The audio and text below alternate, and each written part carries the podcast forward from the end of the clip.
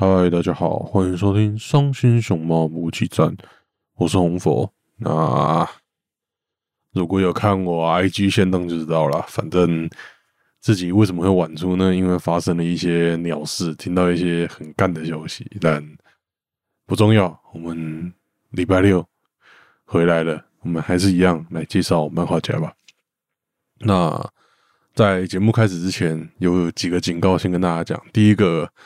这集节目很意外的稍微爆了一下，有部漫画叫《全院阿修罗》的雷。那如果你还没看过，然后很在意的，就注意一下，我有爆《全院阿修罗》的雷。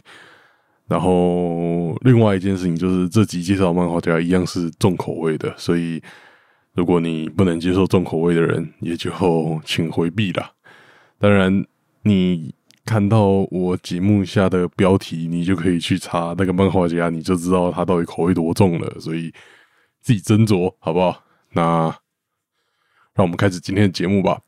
我今天要介绍的漫画家是 Hirune，那他的名字其实是可以念成汉字的，但是有够难听的，所以我会继续叫他 Hirune 老师。所以今天是难得有汉字让我不念的一次，因为真是他妈太难听了。所以 Hirune 老师他其实是真的是很近期才出道的漫画家，他单行本只出了一本吧，然后最新一集好像是二零一九年，所以大概是两年前的漫画家，真的是很近期才出道漫画家，但是他真的太特别了，所以我一定要介绍一下。如果你是一样喜欢看重口味的人，你应该也对这个漫画家早就已经略有耳闻了。那我们就首先来聊聊 Hirune 的画风吧，不用讲那么多。那我上一集提到的桑西老师，他的画风是比较接近异兽魔都嘛。那相对来讲，Hirune 老师他的画风就是比较像全院阿修罗，就是男生的部分很像全院阿修罗，因为他男生大部分都是要么就是画胖子，要么就是画超级大肌肉男。那他超级大肌肉男的表现方式，就我看起来很全面阿修罗啦。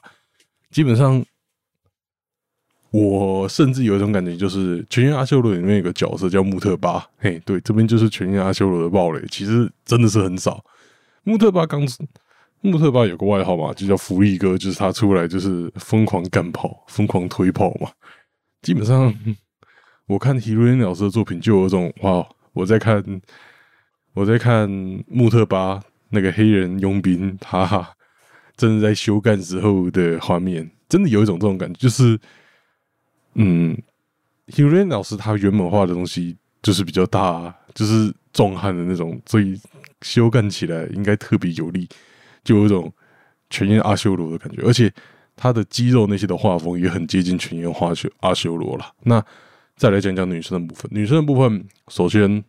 例行公事，我介绍漫画家一定都是大奶包，对，每个都是每个都是大奶罐呐，对。然后由于他是比较重口味的，所以对一些什么胸部啊、乳头啊、屁股啊那些的虐待，自然是少不了的。嗯，但席伦老师对什么胸部、乳头那些的虐待，他做的很不错。就至少像有一些漫画家，我看到他们画，比如说捏乳房或是掐乳头那些的感觉，看起来有点不有点不自然。但希如内老师这点算是做的不错，他这些东西弄起来都是看起来是自然的。他对乳房的这种变形掌握的很好，我不知道他怎么做到，但是他据说画的很好。然后另外一个更明显的特色啦。嗯，就是你你看到他的画风，其实应该就会发现的。这应该这其实应该第一个讲，没关系。就是他很喜欢用大量的直线，就是对，就是直线来描绘他的角色。像很害羞的人，他几乎都是画那种斜直线，就是就是斜直线。我也不知道怎么形容，大家可以。反正我封面一定会放那个图啊，大家一看就知道，很害羞脸的画斜直线。然后，如果就是他腮红都是斜直线，然后正常状态下他的腮红还是有斜线，就可能范围不会那么大。很害羞，就是很多的斜直线，所以这样光这样脸上就已经一堆斜线了。然后，看听起来像脸上三条线，妈的什么烂东西！我在攻杀小，哦，反正就是他脸上一堆直线啊。然后再来就是他画的女生清一色全部都是那种齐刘海。那齐刘海，他的画法也是一条一条线画下来，所以齐刘海、齐刘海一堆线条，然后女生的脸上一堆线条，就让整个画面充满一堆有有种手绘风嘛，就是一堆素描的那种手绘风。然后，其实如果你细看的话，你也会发现，其实 Hero 老师很多细节有可能都就算有打网点，他还是都会刻意加上斜线来画。所以让他整个画面看起来是，我觉得算是比较生猛的，然后比较粗糙的感觉。然后这种画风，这种大量斜线的画风，原本就是感觉比较生猛一点的嘛。那 Hero 老师算是把这种画风应用的很好，因为如果你这种画风，然后配上一些什么娇滴滴的那种娇滴滴的人物，或是比较普没那么重口味的剧情，其实就会。蛮不搭配的，但他这种画风配上他重口味的剧情，就让他整个他的画风跟他的剧情那些是契合的。这种画风跟剧情的契合，其实也不只有出现在他这种手绘风跟重口味的关系上，还有另外一个关系，就是如果你继续细看他的他的作品，你会发现他很喜欢在角色的身边画那种。吐出来的蒸汽啊，或是散发出来的蒸汽，这种蒸汽会让他这个作品就有一种独特的闷热感。这个闷热感就会让角色看起来无时无刻都在那种很热的蒸汽房里面修改。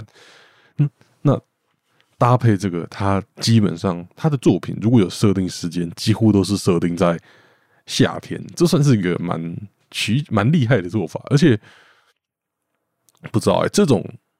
热热的感觉对我来说，我蛮喜欢这种很感觉很闷热的啪啪啪嘛，像那种什么日本那种传统的老家乡下老家的平房的榻榻米上，夏天的榻榻米上吃完西瓜躺在那边，那种啪啪啪，那种闷热闷热，然后又很甜的那种啪啪啪，我就觉得。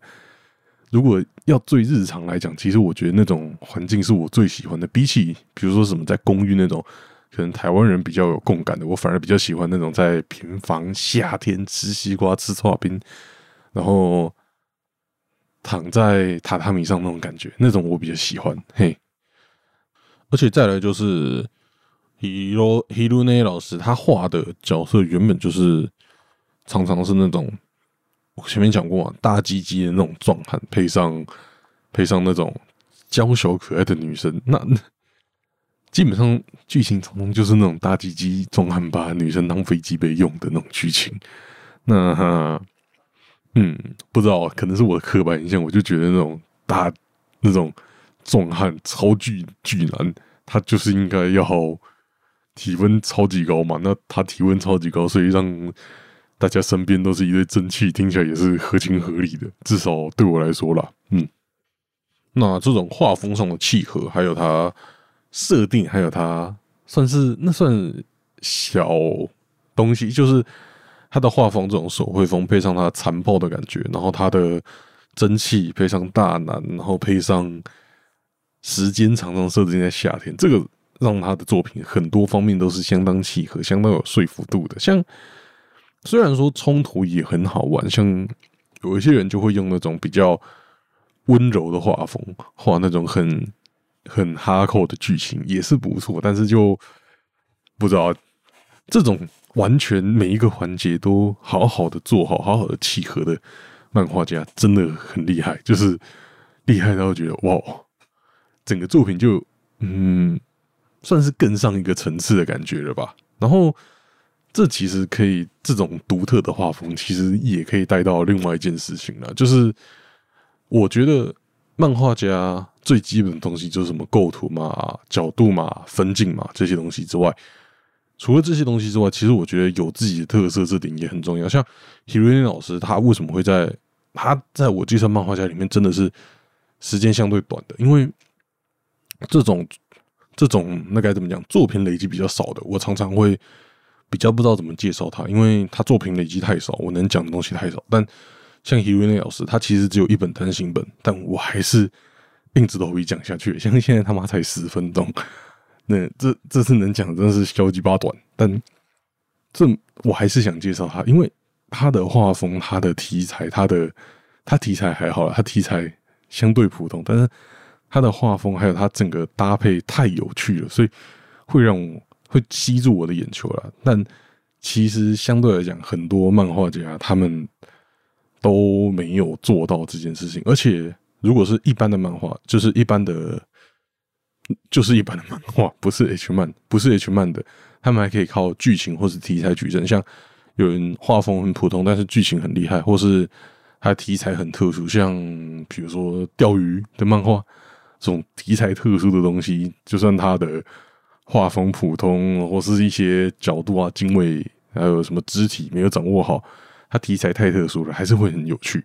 但 H 漫这点，我觉得比一般漫画更严格，因为。题材基本上限定的很死，然后画风也限定的很死。讲个难听点，你的剧情几乎因为现在大家都习惯标题就把剧情全部讲完，所以你的剧情基本上第一句话就被剧透完了。所以你现在能做什么？你 H 漫漫画家，你最大的特色就是你在你把这些基础功、基本功都打好之后，你最大的特色就是画风。你画风要不一样，就。只剩画风跟角色设计可以让你明显的区别出不同的漫画家。像如果我们提到一些那些比较大咖的漫画家，像水龙镜老师，你第一眼你就可以想象出水龙镜老师他画的东西。那米奇王，米奇王可能相对来说他比较他的画法比较普通一点，但是他有一些很特殊的角色，像女仆紫英这个紫英这个角色，大家都记得很清楚。那其他像什么施走老师啊、施走的翁啊那些，大家你一提到，你脑袋就会立刻想起来他相关的画风。但我那时候疫情刚开始的时候，我不是一直推了十五个漫画家跟大家介绍。那时候那些很多漫画家都是存在我资料库里面，我不知道怎么介绍，因为他们的画风就没有特色，然后画出来剧情也很普通，最后就是，唉，不知道怎么介绍他们，然后就一直放在硬碟，一直放在我的。我是用一个类似笔记软体的东西记，他们就一直放在那个笔记软体里面。其实就是我觉得很可惜，而且现在这种没特色的漫画家其实真的是很多。这种泯然众人，你可一看过就忘记的漫画家真的很多，他们特色真的太少了。然后就真的是记忆点太少了，真的很可惜。我觉得漫画家要出众，还是要嗯有自己的特色。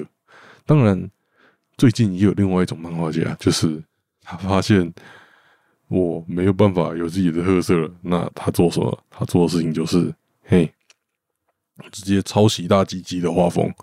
像我就有看过有一些漫画家，就是你一打开就知道，哦，他就是抄谁谁谁的画风。比如说，他就是抄神道老师的画风啊，他就是抄谁的画风啊？那个一看就知道，就啊，虽然。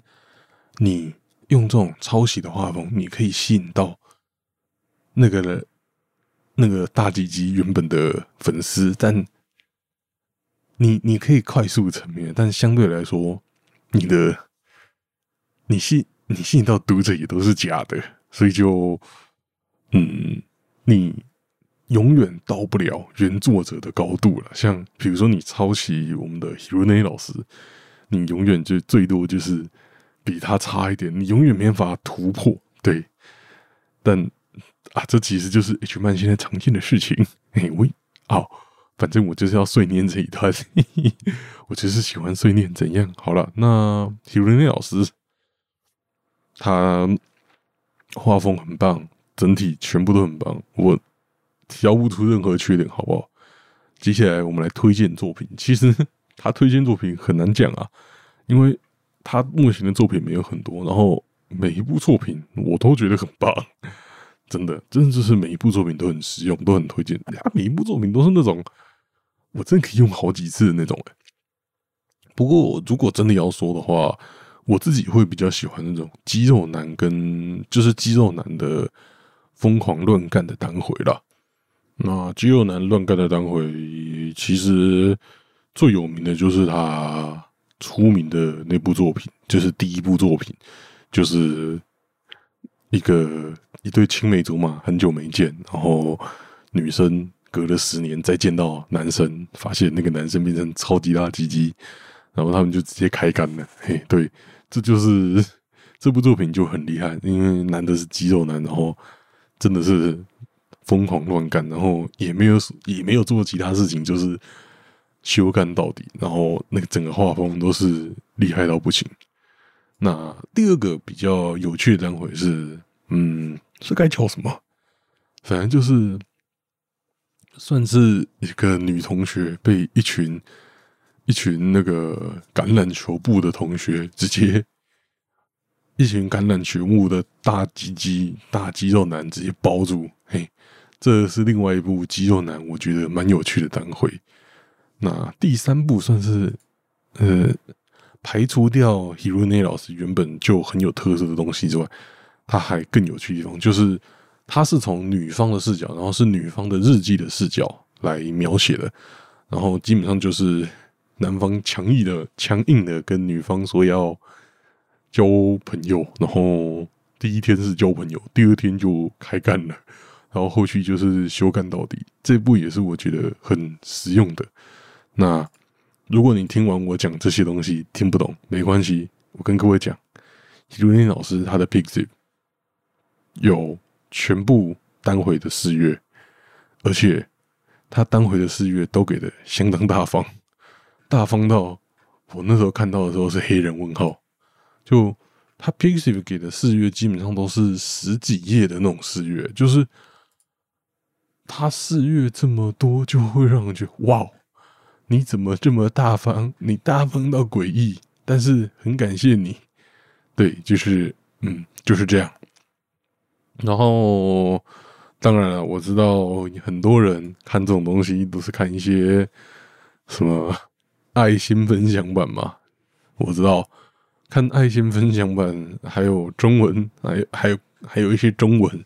所以大家看起来比较舒服，但能的话还是多多支持正版。就是这虽然这个想法还是很病态，但是我觉得如果你真的喜欢这个漫画家，至少做到补缴钱嘛，对不对？就是比如说他出了单行本，至少补满一下那些之类的。嗯，好了，大概是这样啊。对了，有几件事情还是跟大家讲一下好了，像其实。已经出来一阵子了，但我一直没有发文或者那些跟大家讲。就是泽泽最近有一个有一个募资计划是 H Game 的，然后叫做冥婚交友中心，没记错吧？看一下哦。然后其实我自己目前也还没买下去了，但他看起来他做的游戏不是那种不是那种对冥婚交友中心，其实应该。听我节目的人蛮多，都已经直接下单了。就冥婚交友中心，而且它看起来游戏方式不是那种很一本道、无聊的游戏方式，它是认真要做游戏的。那既然认真要做游戏，我是觉得大家就可以支持一下了。所以冥婚交友中心大家可以去看看。然后现他募资好像是到九月底吧，九月中还九月底。然后。单买游戏的话是二九九，然后还有一些附什么原声带呀，那些有的没的。原声带我是哎还好，然后那些实体精装的东西我也还好，所以就嗯，有兴趣的人可以去看看。但募资比较大的问题就是他们对他们什么时候出货不确定。我上一个募资买的 H Game 到现在都还没出货啊。所以就啊，大家自己斟酌。如果大家想要花钱就玩到，那可以等真的上市再买。因为虽然比较贵，但是至少你不用花这个等待的时间。好，大概是这样。嗯，那这集的伤心熊猫补给站就到这边结束了。我是红佛，对不起，这礼拜我拖了一下，拖到礼拜六才录。那这礼拜大家应该知道，乔尔夫球很久没有录音了。那我们可能礼拜一或礼拜二会上一个新的单集，对，应该会，应该不会上啦，对，应该会上。所以就如果想听乔尔夫球的人，也敬请期待。好，那我是红佛，这里是伤心熊猫补给站，我们下礼拜见，拜拜。